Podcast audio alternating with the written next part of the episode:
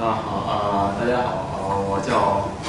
这这张就可以先不看了，然后呃我叫王清源，然后是阿甘的朋友。其实呃我不是一个专业学过摄影的人，我是从高中毕业开始到现在呃接触摄影这件事大概有五年的时间了。然后其实阿甘让我讲，他刚开始跟我说，他说那个你过来讲讲这个人民摄影术，然后我第一反应说。什么是人民摄影术？然后我上百度上搜了一下，然后百度他不知道什么是人民摄影术。后来我就问阿甘这个该怎么办？阿甘说就是你就讲讲就是怎么用好看的这把这照片拍的还好看点，因为他觉得我拍照片还行啊。然后呃，所以就是我可能也没经过什么系统的学习，我就上网上找了各种初级的教程，然后把我的照片按照那些教程里，然后今天过来给大家拿过来讲一讲。然后呃，就是说简单的设备吧。简单设备在我看来有两种概念啊。第一个就是除了呃相机之外，不再用任何其他设备了，包括什么闪光灯、反光板、补光灯、三脚架这些东西我也没有，然后我也没用过。啊，像就是左边这个，这个这就是我，然后当时拿的这是一个胶卷相机之前用的，然后后来这边这个是就是比较高大上了，有泳棚，又有各种设备了，这就是。我就是理解的这种简单的设备，第一第一印象就是除了相机之外，或者一个手机，不再用任何其他东西了。然后第二个简单的设备，可能就是大家觉得就会更贴切一点，就比如价格相对便宜的设备吧。我觉得，呃，像呃手机，还有卡片相机，以及这个这应该是飞姐从西西藏买的那那台，应该是一样的。我觉得是，就是颜色不一样，那个微单。然后说到这儿，就是呃，为什么我把这这个东西给贴成这样，因为这两个是我之前是我用过的两两款设备，然后呃苹果是我之前呃用完之后丢了不小心，然后后来我换了华为之后，我觉得这两款设备还不错。说到这儿的话，就是按照这个按照阿芬的这个要求，我来大概讲讲。其实说到这些设备，会讲到一个八卦，就是讲到一个最近比较火的词，叫索尼大法好。为什么说叫索尼大法好呢？因为呃这个。现在的手机，我们基本上大多数市面上买到的手机，百分之九十以上的用的这种感光元件都是索尼提供的。然后甚至有些我们的国产品牌，它会在宣传的时候，它的摄像头也是用索尼的。然后后边这款，这款是呃卡式相机。卡式相机它其实大家在看各个品牌的黑色的卡式相机，呃，千万不要小看，因为黑色的卡式相机一般代表着这个品牌它的一个比较高的一种科技了。它其实并不一定会很弱。然后再加上这个，这个其实是一款入门的机器。然后我之前用过一次，但是我我觉得也还挺好用的。包括我现在也不用单反了，我用的是 A 七。然后，然后接下来就是说这个索尼的这个，咱们来简单说一下索尼这个这家公司吧。然后，呃，索尼这家公司用现在话说就是有就是一个邪教，然后索尼大法好嘛。然后，但是现在有另外一家邪教在科技界，就是苹果。然后苹果当年乔帮主在这个描述索尼的时候，那会儿还没有苹果，应该啊是在自传里边写这么一句话，就是呃怎么样，Sony real Sony，跟 aspire to be S A S to S A R，然后就是其实苹果在好多方面在最开始的创业阶段是是借鉴了索尼的东西，然后索尼这家单位是一个特别喜欢钻研技术，以技术为中心思想的这么一个单位，这样一家公司，然后他们也特别喜欢用自己的这种能力推动这个技术在市场上的这种。索尼，这也差点让索尼直接就破产，就是从最开始就没走就没走好路可能的，但慢慢的他们还是做的比较不错。然后他们主要是在人类的影像和声像的这种领域里做着这种很大的作用嘛。呃，之所以能有这样的偏执吧，其实是索尼在这个灵魂中就有的这种深入骨髓的这种精神，就是因为他们最开始索尼是在一九四六年由哎由。这两个人创办的，然后左边是盛田昭夫，右边是井田大。呃，盛田昭夫这个人是一个呃非主流的富二代，呃，他非主流到什么地步？就是可能在中国也是一个非主流富二代。如果这样一个人，如果在日本也是，因为日本是一个不太就是支持这种人去创业的一个一个一个国家。然后，但是他是选择了一个创业。那中国的富二代现在在干嘛？基本上，呃，都在当网红，有的。然后或者是在那个什么什么各种平台上做做点直播什么夜店什么的，对吧？然后这个盛田他在上中学的时候就自己组装过这种电唱机，还有无线接收器。这个就是说明了一点，就是呃，富二代都才只有富二代才能玩得起 HiFi 这种东西，也就是其实它是索尼在音乐这种这个音声音方面的这种一个比较，就是在我看来是一个比较根源的一个点。然后右边这位是景深大，景深大他是呃早稻田大学毕业的。他在这个上学期间就发明了动态荧光灯，这也是获得当时就是万国博览会的这种优秀发明奖。然后他创办索尼之后，他做的第一件大事就是影响了这个我们的这个电视领域的。然后就是这当年做出来的那个特立龙的那个显像管，也包括索尼现在的电视产业也还挺，在我看来也还是不错的，就是一直买不起，但只能看看。然后现在就是说说。这我大概介绍几个我比较让我呃印象深刻的索尼的产品吧。从开始啊，这个在一九六八年，索尼做了一款这个特立龙的电视。当时那个电视的显像管就是景深大带队做出来的。当时做出一千个样品，只有两三个能用的。然后当时景深大就说：“哎，不错，两三个能用的，咱就可以生产了，开始卖了。”然后当时在一九七零年的时候，索尼卖出了一万。三千多台电视机，然后赔了大概七百一十七百一十多万美金，这是一个很可怕的事儿，在那个年代。然后后来，但是盛田昭夫他是一个很很那个有经商头脑的人，他去找景亮说说哥们儿，咱不能这么这么办了，这么办咱就活不下去了，咱得挣点钱。然后后来这个电视就经过了一段时间研发之后，可能大概在八十年代末的那会儿，可能就比较成熟了，包括可能像。呃，我这代人小的时候，如果家里可能当年就有，如果有钱的话，可能就已经用得上这这这这个电视了。我觉得，然后后边这款，这是一九七零年的产物，这个非常有意思。这是一个带有一个滑盖理念的这种推拉理这样一个收音机。但是如果说这个东西拿到现在，你说它是一个带均衡的蓝牙音箱，我我觉得一点都不过分，我完全相信。我觉得这个设计是非常好看的一个一个设计。然后这款是。呃，索尼的这个成名之作了，这个是由呃盛田昭夫做出来的。盛田昭夫这个人，他特别喜欢听东西，他在飞机上特别想听听戏剧。他说这个怎么办？然后我这飞机上没有啊，怎么办？他说要不然我做一个能随手拿着的，就能听听歌什么的。就然后他就在这做出来一个这个东西。包括最后后期索尼的沃克曼在推动 CD 的这个介质的时候，也是带动了市场，也是开始用赔本赚买卖，吆喝就这种。这种方式，然后让这个音乐越来越方便，但是最后，沃克曼这个品牌基本上就死于 MP3 的出现。然后这款是一九八三年的产品，这是一个便携的黑胶播放器。这个东西我一看见它的时候，我第一反应就是这应该是一个在宇宙飞船上拿下来的零部件吧。然后后来我当时有同事要去日本，然后我给他看，他说。他说这是要发的新品嘛，然后要不要从日本给带一个回来什么的？然后我当时说我说这不是一九八三年的产品，然后紧接着到一九九九年，他们做了一个电子狗。电子狗这个东西当时挺贵的，好像是上千美金吧，在一九九九年的时候。但是这个东西确实是受到了日本民众的热爱，然后后来以至于这个狗停产的时候，它没有什么特殊特殊功能，它只是一个就是类似于一个玩具的这么一个东西。然后后来它狗停产了，然后就停止维修了之后，就相当于如果你家再有一样一直这样的电子狗，然后它再坏了，它就死了，就是你家的一个成员就死掉了。然后当时日本民众还挺伤心的，就是因为这个东西的消失。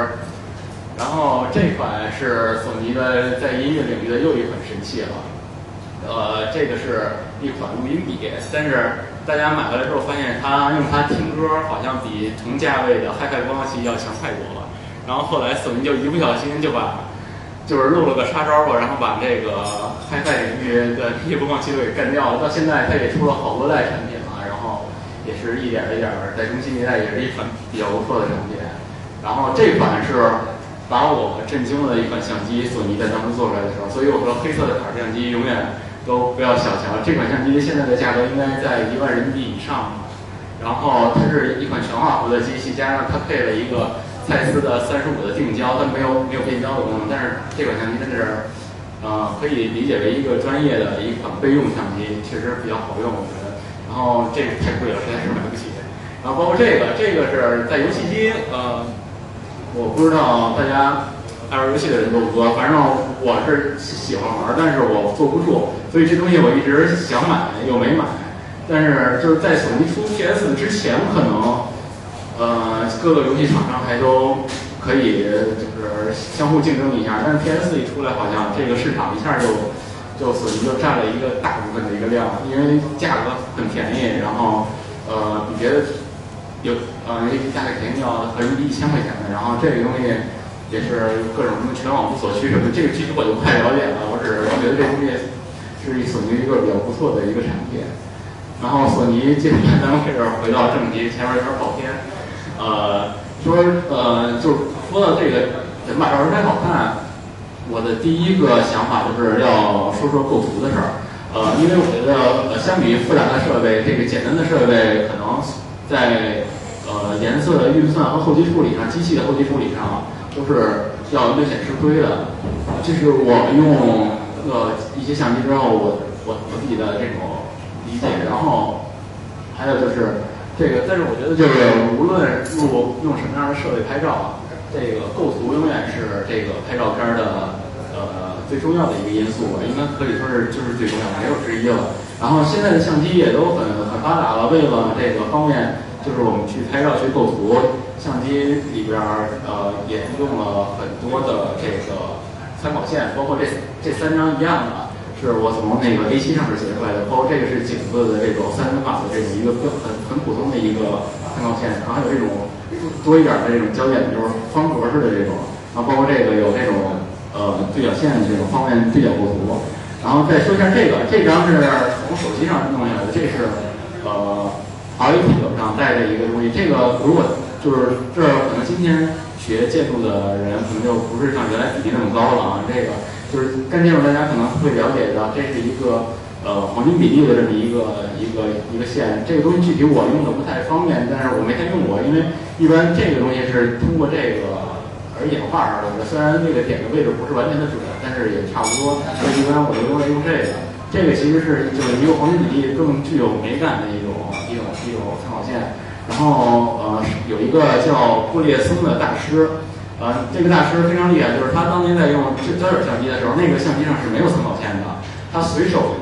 一个构图就能把一个非常小的人在一个大的场景里构到这个点上，非常准确的。这所以说大师可是比较厉害的。然后我大概在网上看了，呃，比较常见的九种构图方法吧，啊，中心、水平线、垂直线，然后三分法、对称，然后对角线构图法、引导线构图法、框架要重复这九种。然后我觉得这个构图这件事儿其实并不是非常死板的东西，然后尤其是我之前没学过，我拍的更不是很死板。呃，就是其实这些方法其实是要相互之间都是有那种融合的这种。但是然后下面就简单讲讲这九种构图，是我拿我之前拍过的一些照片来跟大家分享一下吧。然后咱从中心构图开始。呃，中心构图法就是，其实就是主要是把这个拍的这个东西放在这个图片的正中央，然后最大的程度突出这个要拍的这个主题，保持左右平衡最好。然后它适合拍这种比较饱满的，就比如这个这个花儿，呃，开的还挺饱满的。然后虽然这个不是简单的设计拍出来的，这个当时费了挺大劲的，因为我没有微距镜头，我拿了一些非常简单的设备，通过各种改装，然后装在相机上，然后然后最后拍出来这样一张照片。然后这个这个是我我家的猫，然后我觉得这个是这是我们家猫来我们家一年以来最胖的一段时间，可能是，然后最饱满的一段时间了，这应该是。然后有天它看着我，我给它拍这样这样一张照片，但是这个这张照片是呃手动对焦的，因为我那个镜头是不是自动镜头，我必须要手拧一下。就跟大家讲一下，就是如果拍小动物啊，这个阿甘可能比较喜欢喜欢听这种。呃，拍小动物，尤其是像拍猫这种这种动物，就是如果你要没有，你最好有一个自动镜头，能非常快速的去对焦。如果不不能那样的话，你最好就是一般都有，大家都会有自动镜头的。然后对好焦之后，你保证那个猫在这个或者是狗在这个一个位置不太动的情况下，你大概做一个能够吸引他眼神的动作，然后然后把你的手放在相机的这个位置边上，镜头边上，让他大概是看向镜头的，这样他就可以，然后。当一看到这个位置的时候，一定要快速的按下快门，不要犹豫，犹豫的话就可能会错过。然后这个这个是一个喜闻乐见的失败案例啊，关于中心构图法。呃，失败案例是大家可能看到这张照片，第一反应就心里就憋了一下，憋了一下之后说这这哥们儿什么生活作风啊？然后，呃，这个是我大概花了两周的时间去做了一个布景，然后就是两周之内喝的甜的全都堆在这个桌子上了。然后这张照片有两个问题，第一个问题就是背景太太复杂了，第二个问题就是这个要拍的这个这个这个东西。我就随手拿的啊，它它不是很饱满，相对于后边这个电脑的话，就跟就像我和季老师站在一块儿，就是这这种啊这种情况，就是就是这样，它不是一个，这是一个很失败很失败的，我特地拍了这么一个照片。然后接下来讲，呃，水平线和垂直线构图法，这两个构图法呢，呃，可以放在一块儿讲，是因为它无非就是呃，你横着或者竖着这种一条一条线嘛。然后水平线是能够表现出这种。比较舒展的线条，然后给人一种非常广的那种感觉，尤其是适合像这种拍这种带有水面或者是这种湖面的这种照片儿。然后呃，垂直线是比较适合拍那种树林，是吧或者竹子。我觉得就是可能我看过的照片比较多，是拍竹子比较多。呃，把这两个放在一块儿讲，这张其实就是呃比较平整的，这是一条水平线，然后到这个位置就是咱们。地面上的东西，然后到上面就是天了。这张是在八角游园拍的，现在去的时候，可能后边这摩天轮已经没有了，然后已经应该是已经拆了吧。然后这个这个是在下面拍，这个更明显了啊，水平线。然后这儿这是水平线的另外一点，然后是天。然后这是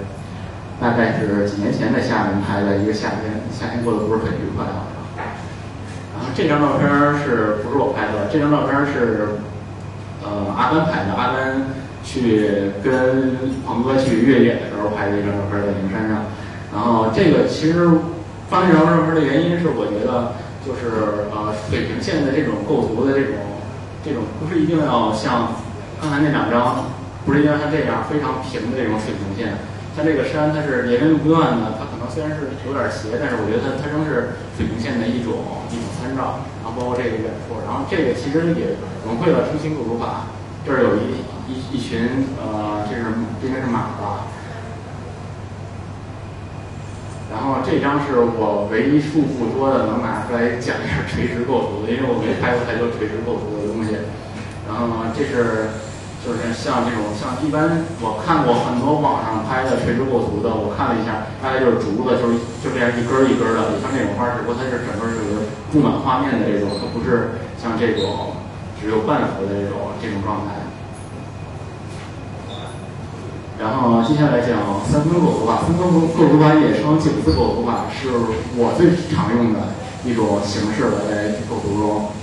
然后。呃，这个构图法就跟刚才咱们看的那个参考线一样，参考线它是有四个点，你只要把你要拍的这个这个主人公或者你要拍那个东西放在这四这张图上的那那四个点上，基本上不会出大错。当然也要注意一些细节，一会儿我会讲到。这种的好处，这种构图最大的好处就是你可以既看到这个你要拍这个主体，又不遗忘掉又不遗忘掉一些那种比较呃。就是你想表现的那种背景，包括像这个背景，其实如果当时这个人他要是站在这个位置的话，会更好一点。但是这个确实是当时角度问题，因为呃，可能现场的那种一瞬间的那种抓的没抓到的，我也确实是有这样一种有一些这种瑕疵吧，但是。然后这张照片，这张照片是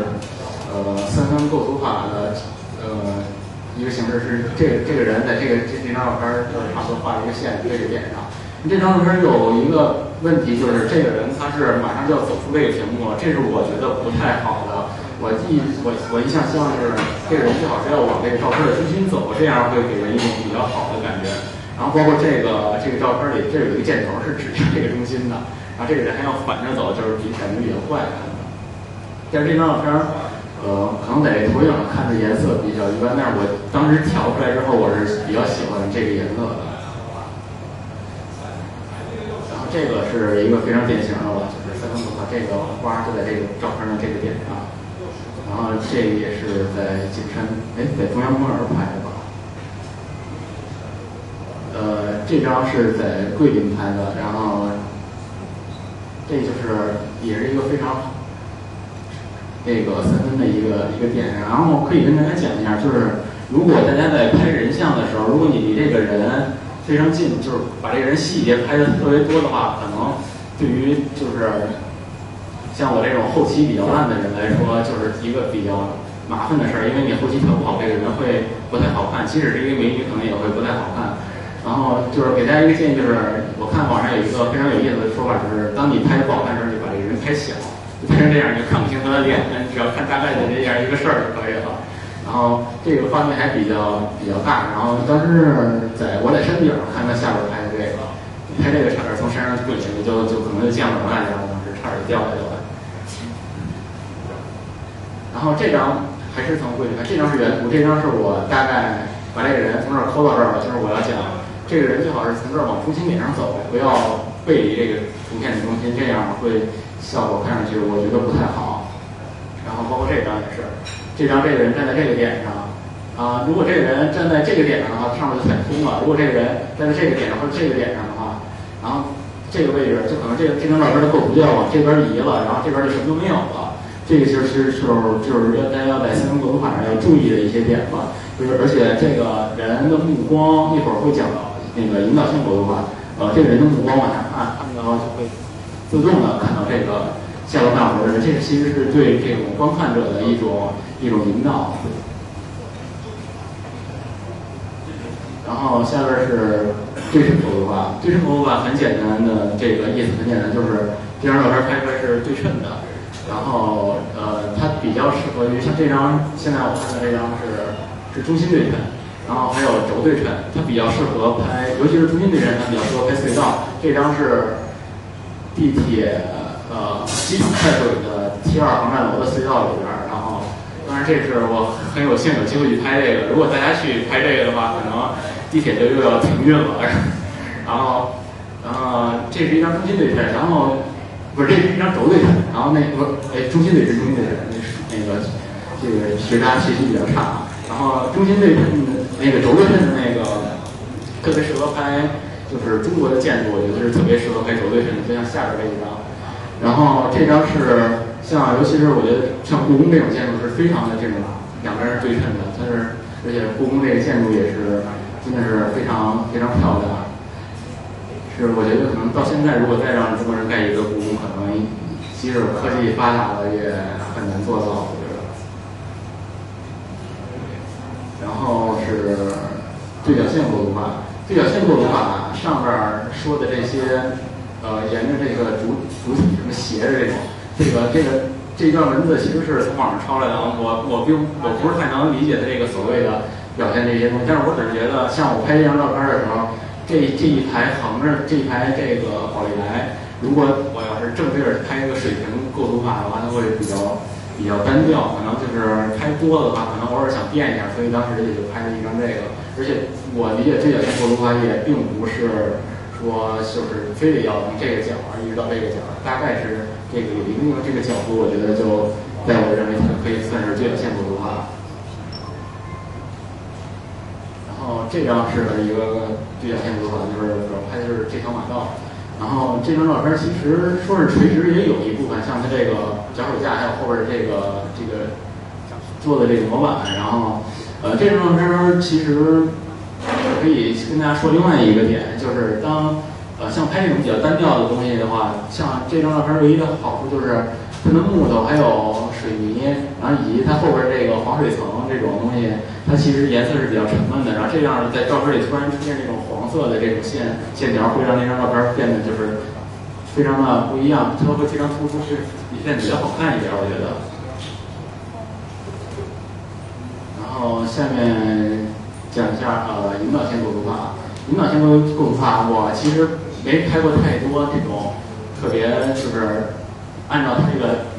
教程里说的这种引导线，所以我用了三张我手机里自带的照片儿。这种引导线的楼梯把大家引向上边儿，然后包括这个楼梯也是引向下边儿。然后我最喜欢是中间这张，这张其实特别好，它是用道路把这个我们的目光引向这儿，这儿有树，然后有山有蓝天，这张是我觉得特别好的一张引导线构图法的照片儿。呃，这种引导线这种东西不一定是具体的线，这个确实是，就是但凡是这种呃，就是有方向的东西，连续的东西就都可以称之为引导线。呃，包括这里边说到的呃，有河流，河流不是具体的线，然后有颜色，就具如果说这张照片有有某一个特定的颜色，是它可以连续成一条线的话，也是那种可以作为引导线的。然后。包括在某些场景下，我觉得人的目光或者一个东西的目光也会也可以作为引导线，让我们去看到，就是往下看，看着按照他的目光去继续往下看。然后这张是勉强说的是一张引导线吧，还是在那个隧道里，就是这两这两个隧道，那个铁轨把人的视线带向远处的那个隧道的那个光影。其实放这张照片就是觉得有机会拍这张照片，呃，也是挺。机会挺不容易的，就拿出来看看。然后这张，这张是当时我拍的另外一张照片儿。这个当时就是对的是眼睛，这个这个照片是对的是眼睛。然后当时就是可以通过这个目光可以看，就是当时我们俩要尝试一次进行一次握手，虽然可能最后他挠了我一下吧。然后，然后这个，但是这其实是就是他的目光就是把人的把观看者的这种视线都引到这个。然后框架构图法，框架构图法其实就是在这个照片里边是有各种这种框架的一种表现，然后主要是让人看框架里边的东西。呃，这个这点这个框架构图法我大概要说一点，就是呃，因为像这种车厢的条件下，我在车厢外边、车厢里边的这个光的这个条件环境是不一样的，很有可能拍完之后就是外面，要不然就是外边是特别亮，里边是正常的，要不然就是外边是正常的，里边特别黑的，看不见的。对于这种情况，一般就是考虑到，呃，像这种地铁这种实在是光线比较差的这种环境，呃，我一般都觉得就是大家平常黑白的就不太能看得出来这个光线的这个明暗了。然后，但是这个他拍这张照片还挺有意思，这个大哥还挺配合我的，就是还挺凶的，然后看着瞪瞪着我。然后你看这张，这张，呃。要大家不要看这这个女的长得也挺丑的，然后可以看，就比如看这个这两天这个这个这个框架构图法啊，呃，就是他手别的这个框框里边还有眼镜框，眼镜框之后这眼这是有一个非常深的这么一个感觉，就是让大家目光一下会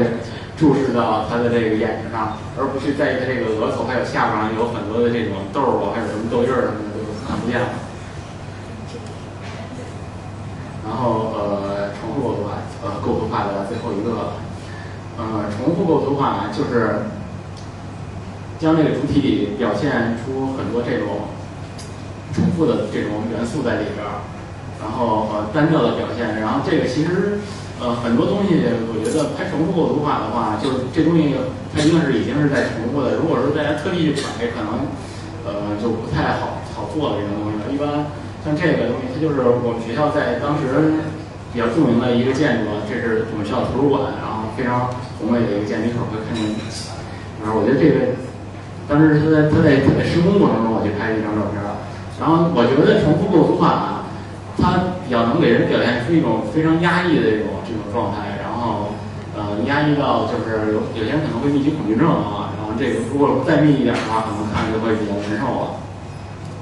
然后这个其实比较浅牵强了啊，这个重复构图其实它没有那么那么的重复，但是它只是一出就下来了。然后重复构图法的精髓就是这个，然后构图咱们讲到这儿，讲到这儿，我先喝杯喝口水，对？接下来咱们呃讲一下如何就是在构图之外，我们还需要注意一些什么？呃，就是把这个照片一定要最好可以，如果说你呃拍能把照片拍成一个故事的话，会比较好，因为现在这个。节奏非常快，尤其是北京那样一个城市，真的是节奏非常快。可能大家在座的有很多喜欢阅读的朋友，但是我不爱看书，所以我就这个因为影响对我不大。然后大家，但是对这大家这些比较喜欢阅读的人来说，可能就是时间比较少，没有时间去看太多的书。如果大家工作很忙的话，呃，但是我觉得有时候一张好的照片会在一瞬间可以给人讲一个比较有意思的故事出来。呃，我大概把这种这种形式理解为这种拍一个这种故事的这种照片，理解成就是它是纪实摄影的一部分吧。呃，在在这种照片里不一定要有呃，不一定要要有特别好的色彩，就是因为我觉得黑白照片也一样可以讲出很多好的故事来。然后呃，构图也不是特别的需要在你拍的那一瞬间不是需要特别的去注意，但是你最好要留出一个富裕的量来，这样的话你可以通过后期的剪裁把这张照片剪的比较好一些。然后在这种照片里拍，一般拍故事片啊，它肯定是要拍人的。你拍一本书放在那儿，那个不叫故事片，我觉得。然后拍人的时候就有两有两有两种人，就就是大家一定要拍这个现场的。呃，一个比较不一样的人，就比如说，呃，去跑，你看街上有一群人跑步的，有五个人在跑步，然后这五个人有四个人穿的挺正常的，有一个人穿成一个熊仔熊的样子，然后这时候你一定，你肯定是要拍这个熊仔熊，你不是要拍剩下的那四个人，那四个人其实和其实一个普通的人，你一定要拍那种就在这个环境下显得不一样的人，他他们身上会比较容易出现故事，然后。而且就是在你拍这个人的时候，如果你不能让他完全察觉不到你的话，记住是完全察觉不到你，只要他能看见你，你最好在拍之前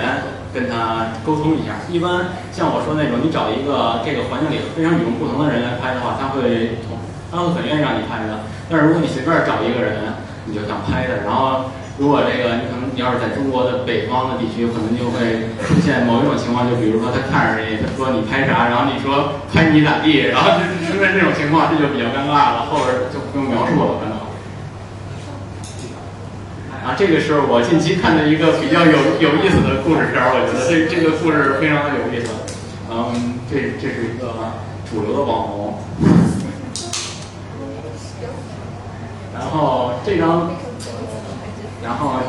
接下来就是说一下拍故事片儿。我觉得，呃，故事片儿这种，就是一般提升到这种题材的时候，大家都会比较讲究走心。就是什么叫走心啊？就是谁苦谁苦走谁的心。就是所以说，就是我是一个呃，虽然我是一学渣，然后这儿好多设计，人因为我是学渣，就是施工单位都不太愿意要我，所以我去了就是大家恨之入入入骨的一个单位。我我是一个甲方，然后。我在工地上基本上就可以随便拍，然后也没人会太在意我，所以这张就是一个我当时在，但是这不是我去甲方之之后拍的，这是我当时实习的时候我拍的一张照片。然后这个讲的是当时这这上面是两个女的，然后下边男的，我我不知道是不是有一个说法，就是在这个施工建筑中挖基坑的这个这个这个就是这个这个时时间段，就是女人是不能下去的，这可能是施工单位的。一个迷信说法啊，据说据说是啊，说这个就是女人下去之后，这个基坑容易不稳，就容易塌，然后所以这俩人在上面看着嘛。然后这张这张是 iPhone 拍的，这张是我用 iPhone 拍的最好的一张照片，我觉得。然后也是一个故事片，这是我当了甲方之后拍的。这张照片是特别有意思，是因为我们特别穷，我们用不起真的石材，然后我们只能画线画出一个。石材的样子，然后啊，呃，这个这不是一个很有名的建筑，呃，很有名的建筑是不会用的。哎，这个有去过吗？呃，没有，就是拍完之后就这样的，然后只是把彩色变成黑白了。啊，这当时是他是完全不知道我存在，他在那儿挺认真的画，因为他这个保护措施也做的不是很很到位，他容易出出问题，胶片也已经撤了，然后就是那时候。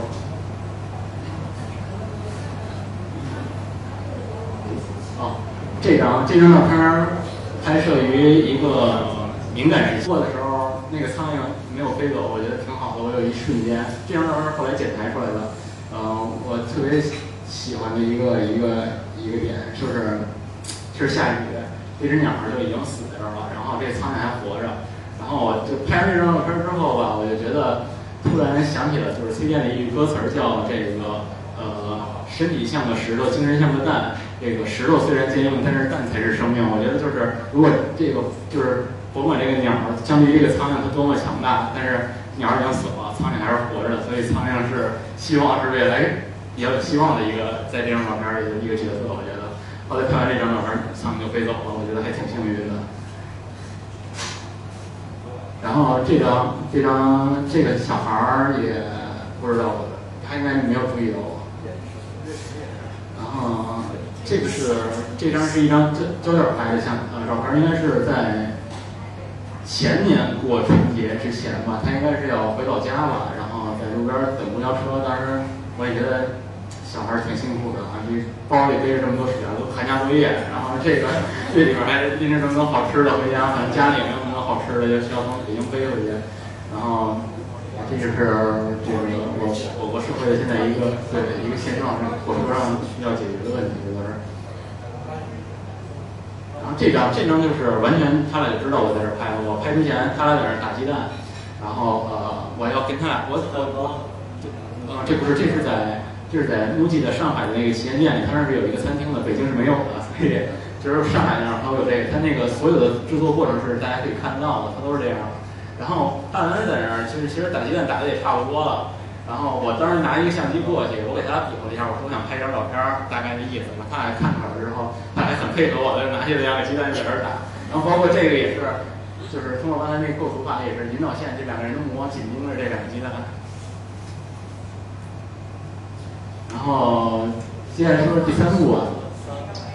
呃，第三步就是修图这件事。其实修图不是我的一个呃。擅长的点，呃，修图是一个比较需要经常去花大量的时间去研究的一个东西了。呃，说到修图这个事儿，修图我觉得是一个很私人的事儿了。呃，包括这个，呃，每个人的审美是不同的，就是比如说有的人喜欢小姑娘，有的人喜欢老姑娘，有的人喜欢胖姑娘，有的人喜欢瘦姑娘。对，然后这个都是有有就所以说每个人修完照片，就是我能跟大家说就是。如果就是修照片这个，你不是要不要为了修图而修图，你一定是要觉得这张照片是一定要往好看的修，不是说你看照片明明已经很好看，你非得要去给自己加个滤镜什么的，这那就也也也比较也比较就是过过了，就是像这种反而挺俗了。然后就是说到这个，呃，用手机拍照嘛，然后手机拍照之后越来越那个。越来越用的越来越广了，所以说这个修图的这个 app 就越来越多了。我特地下了这些 app，一个一个试了一段时间，然后后来试的我都不知道我该用哪个哪个软件修图了。啊，这个是啊，是吧？第一个那个那个左上角那个吧，Snapseed 吧，Snapseed 呃是我以前经常用的一个，呃，这款就是它可以比较基础的修各种东西，我觉得还是。比较到位的，而且它是一个免费的，它没有什么付费的这样一个东西，然后也有一些比较简单的滤镜，然后这个 Visco 是一个很有名的，大家应该比较经常见的。这个 Visco 的滤镜是需要付费的，当然我就没有去再试了，我大概看了一下。呃，泼辣修图是好像是一个国产软件，泼辣修图这个国产软件做的好像在国内还挺有挺有口碑的，据说，而且它也是付费软件，我也。只是点开体验了一下功能，下边的这几个可能就不一样了。下边这几个，它除了做修图之外，它还做社交，它就有有点类似于学那种 Instagram 那种，然后就是做的各有各的特点吧。然后这个就是这个第二排的最右边这个这个 Photo Blender 这个，然后这个这个东西特别好，这个这个是其有一个其他软件没有的一个功能，它能够做重复曝光，这个是其他软件没有的。大家可以去试一下，这个软件是我周四那天发现的，然后我大我也没拍出什么特别好的样子，就给大家看，但我试了一下，确实可以重复曝光。重复曝光，呃，是现在手机不太具备的一个功能，然后软件上也有这个功能也比较少，可以去试尝试一下。然后我拿这张照片说一下我修图，我有一个毛病，就是我每张图都要修，就是尤其是拿。相机拍出来的每张照每张照片，我都我都修，但是这并不是一个好的习惯。就比如说这两张照片，我都开了肉去修图，然后这可能看的不太清楚，但是能大概看得出来，这两个嘴唇的这个这是同一时间拍的照片，但是这两个嘴唇的这个色号好像不太一样。然后 这是因为通过后期 P，我第一天修完这张之后，我第二天发现这张照片也还不错，我想再修，我就说什么也调不出来之前的那个色号了，然后我就这就比较尴尬了。所以就是，呃，这也是修图的一个。如果大家想学修图的话，最好还是多花些时间吧，去去学习一下。修图真的是比拍要费很大劲。如果你之前能拍一个比较好的一张照片的底片的话，底儿的话，然后你可能修起来比较方便。然后有，但但是如果你要之前拍的不是太好的话，就会比较麻烦。而且是像你，比如说你在一个环境下，你拍一组照片，你当然是像尽可能让这一组照片的颜色都是很一样的，看上去是没什么问题的。不要像我这种，这张照片是这个颜色，这张是那个颜色，这就不太好了。然后基本上也说了挺长时间了，咱们说前面都是我从大概从网上找了一些东西，然后放上我的照片。然后最后咱们说点干货，就是我总结了几点吧。呃，是就是第一点，我觉得首先大家一定要相信相机的智商，相机的智商真的是很高的。呃，说到这儿，说起一个，我之前前两天有一个亲戚，他帮我借了一个我最最早用的一个相机，借走了。然后那个他去出去玩了，我说行，让你拿走吧。然后那个拿走之后，他说这个他问我手动挡怎么用，我说你要用跑手动挡，你就用自动挡吧。我说自动挡挺好用的。然后他说他他非说不，他非要用手。我说那你就一点点调吧，你先摸索一下吧。我大概告诉他了之后，啊，我现在想说就是这一现在的一台相机，呃，大概从几年前开始吧，就就可以说是这样了啊。一台相机从研发过程中其实是一个非常漫长的一个对于它电脑运算的这么一个呃一个研发的过程。相机的智商真的不要怀疑，它可能真的比你要高。然后在你拿到一个完全陌生的设备来说，呃，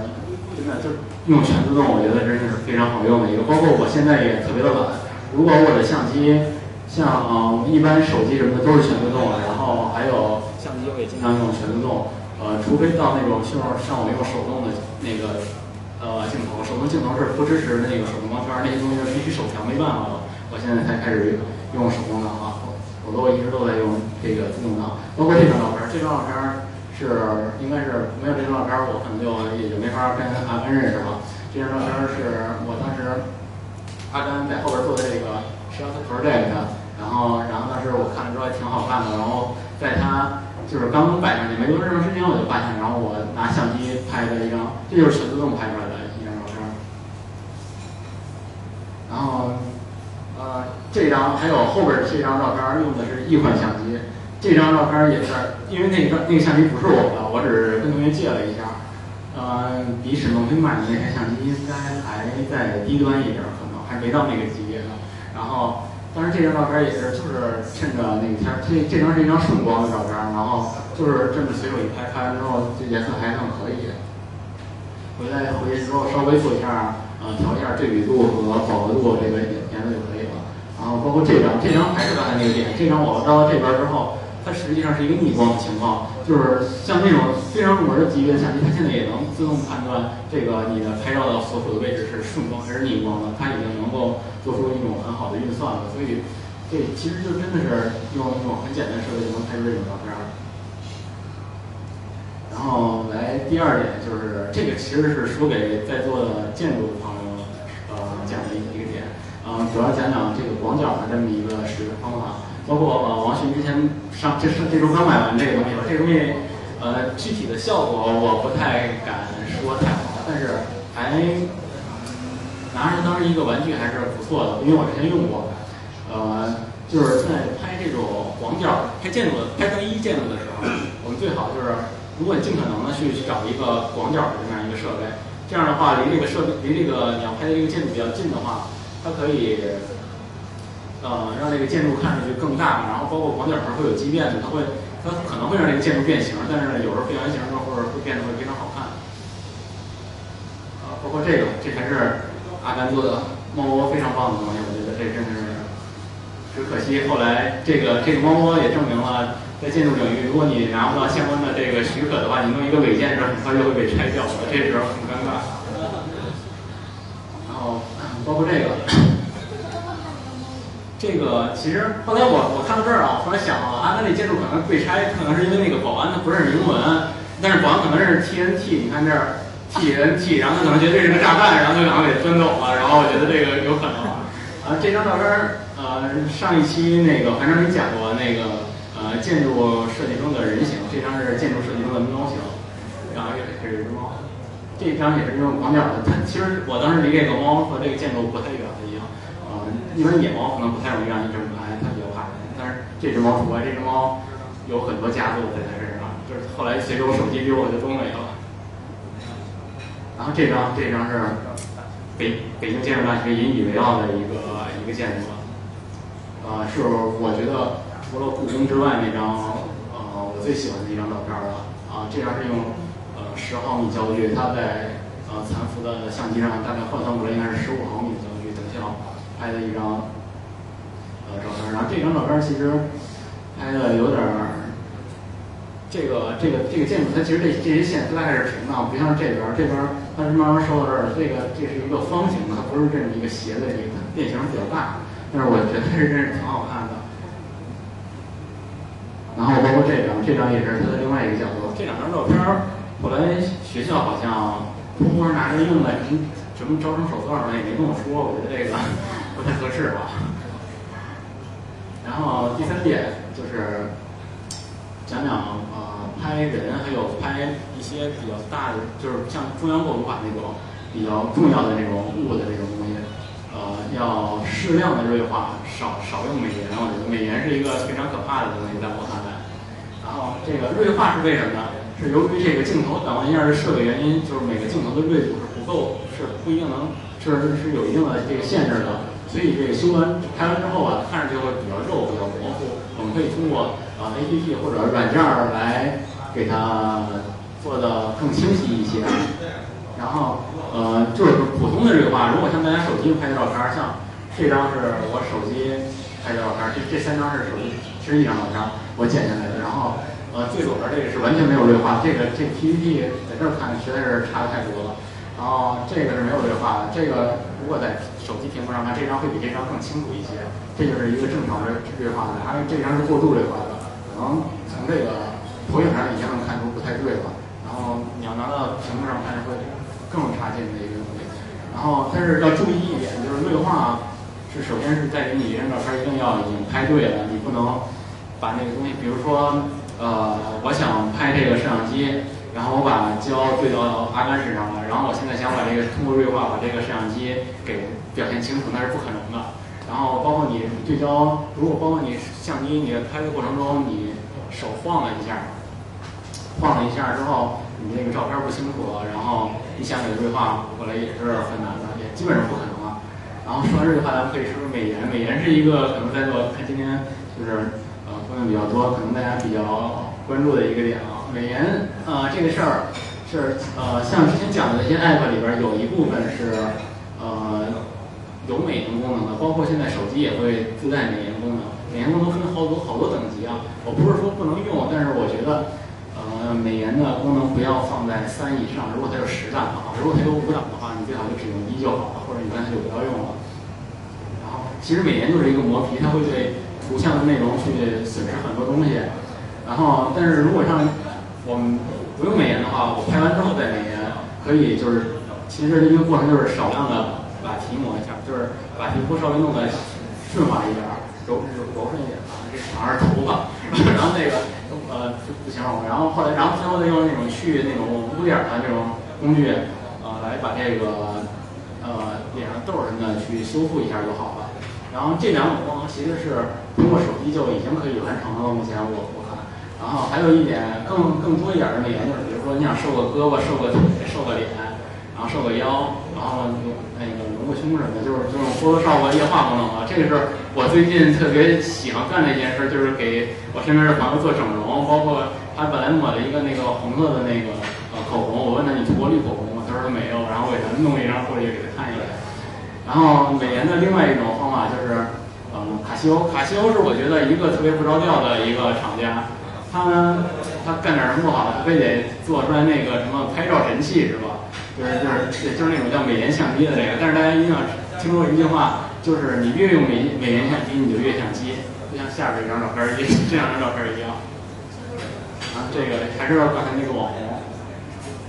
然后呃，这张照片是一个锐化嘛，可能在这张小图上看不见。如果大家放到百分之百大的时候，也就像右边这张照片，其实是在投影上还是不太清楚。是能看见这个每一根就是比较呃细的毛都能看得出来，看得见这只这个猫的这个就是细节上会更加的丰富。然后这张是一张呃经过美颜的，这还能稍微看出来点儿，就是这个右左边这张照片那个额头上是有一些东西的，然后右边这张是没的。这个是我作为一个电台的目前的一个比较常来的女女嘉宾，然后可能以后也会。经常过来，然后第四点，呃，说一下这个摄影是一件减法。呃，最开始我刚接触摄影的时候，我总希望这张照片里能拍出特别多的东西，能表现出更多的东西。但是我后来我有一个朋友，他跟我说，他说这样会特别乱，这样不好。然后你最好就是你只表现出你想要的东西，就其他东西最好不要出现在画面上。但是这个太过分了啊，这个不是一般的减法了，这个。这还是刚才最开始咱们讲的那个微距的那种，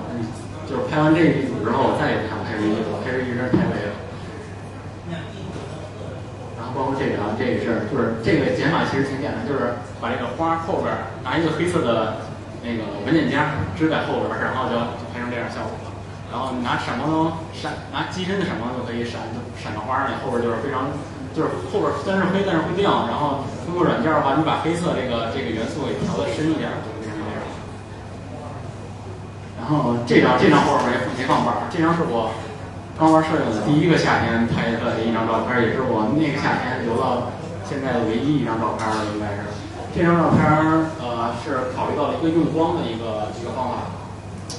这张照片是这么拍的，就比如说我们要拍这个东西，然后。我站在大家的那个那个位置，然后就是在我这个位置有有一个窗户，窗户，然后把光直接从侧面打到这个花的上边，然后这个花的后面还是白墙，这样的话我一拍的话，如果你曝光调的好的话，呃，你这个花就像现在这样，它自然后边就是黑的了，特别的，这其实是光的一个呃用光的一一个一个方法，但是用光这方面我真的是。就是研究的不是特别多，然后这是赶上当时也，当时那会儿刚买的相机也没多长时间，就是更是全是碰巧碰巧拍的这么一张照片。然后这个这个其实有点极简主义了，不能老说婚纱这个？这是一一个傍晚这儿拍的一张照片。然后这应该是最后一点了，我要说的，呃，最后一点就是。大家拍照之前最好要多准备、多思考、多学习。呃，多准备就是你要提前，比如说你今天约了一个美女去一个地儿拍照，然后你大概要了解一下你去的那个环境是一个什么样的光线、什么样的呃一个风格，然后你也要了解一下你你约的这个美女是一个什么样的个模样和怎么样去让他和这照片里会很搭，然后。多思考就是多想啊，然后多学习是什么？就是像我，像我，基本上我之前就是这儿写的就是避免一张流啊。什么叫一张流？就是我之前就是一张流，我约一姑娘出来一下午就拍一张照片，就是拍了一百张照片，最后只能看一张。然后这个其实很浪费时间，这个其实不太好，我觉得。然后我最近也是在在约人出来拍照，或者在去哪儿拍照，我都会提前做好准备。然后这个如果大家不知道怎么准备，我告诉大家一个好方法。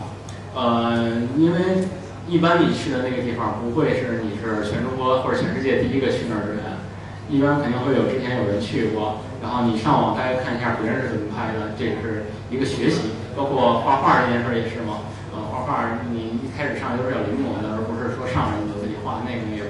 就是这是一个学习的过程。等你学习到一定程度之后，你就可以拍出一组来了。这个是还是在那个微良品拍的，当时拍了一组。就是我在那儿吃饭，然后拍了这样一组照片儿。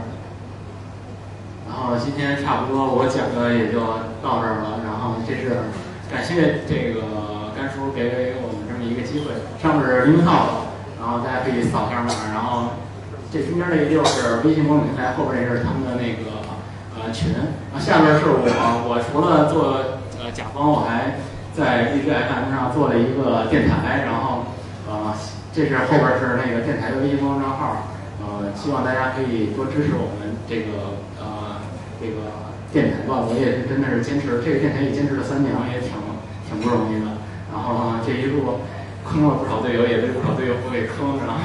知道为什么摄影能坚持五年？因为摄影是一个就是没人坑我的，我只能自己坑自己，所以自己坑自己是一个比较能够容易接受的一件事儿。那差不多这期就到这儿了，谢谢大家。